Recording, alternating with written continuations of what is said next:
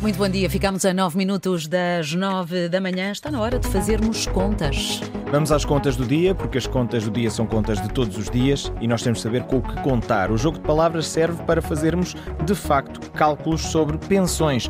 O Primeiro-Ministro anunciou ontem que vai manter a regra de atualização das pensões, mesmo com a inflação muito elevada, que nós já estamos a sentir.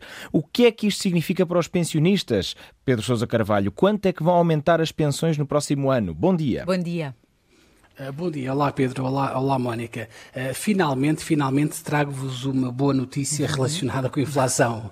Uh, Quando não são boas notícias, são... são bons avisos. É, é, sempre válido. Sim, sim, sim, sim, a intenção é boa, sim. Normalmente são mais notícias, mas desta vez não.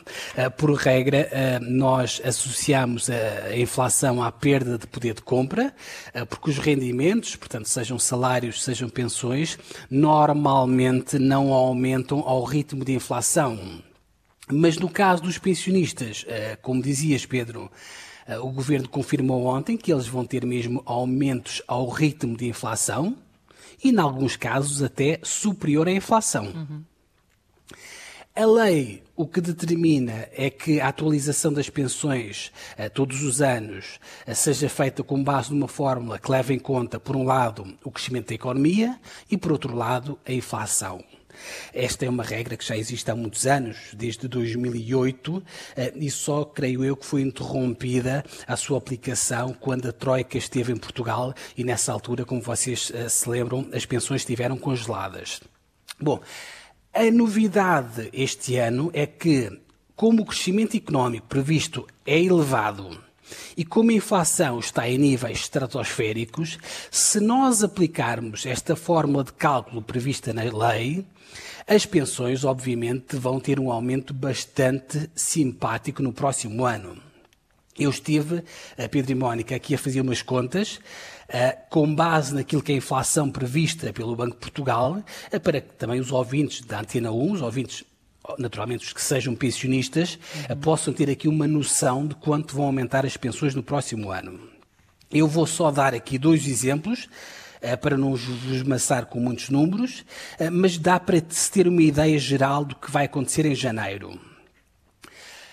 Por exemplo, um pensionista, a Mónica e Pedro, que tenha uma pensão de reforma de 500 euros, uhum. se se confirmarem as previsões de inflação do Banco de Portugal, este pensionista vai ter um aumento de 7% em janeiro de 2023, ou seja, este pensionista vai levar para casa mais 35 euros por mês. Uhum. Outro exemplo, quem tenha uma pensão de velhice eh, que tenha atualmente o valor de mil euros, vai ter um aumento, não é de 7%, é de 6,5%, eh, mas mesmo assim vai levar para casa, a partir de janeiro, mais 65 euros por mês. Uhum. Enfim, isto Obviamente são valores muito simpáticos para os pensionistas, ah, mas como ah, vocês devem imaginar, ah, cria aqui um problema bicudo para o Estado que vai ter que pagar essas pensões, não é? É verdade. E ainda por cima não é pouco dinheiro. Ainda ontem o, o, Presidente da República falava em mais de 2 mil milhões de euros de despesa adicional.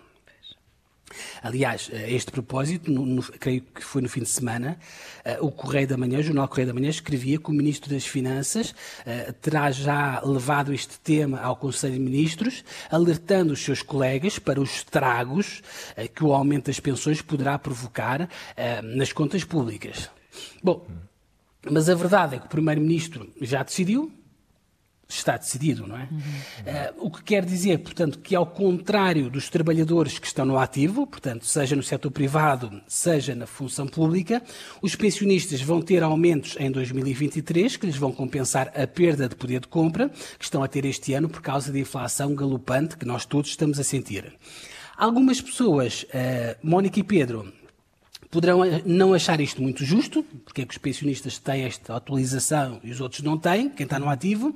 Bom, mas a verdade é que para as pensões existe uma lei que determina este aumento claro. Eh, e no caso, por exemplo, sei lá, dos aumentos na função pública, não existe uma lei, ou seja, os aumentos dependem da boa vontade de cada governo, da boa vontade, às vezes, da falta de vontade de cada governo. Uhum.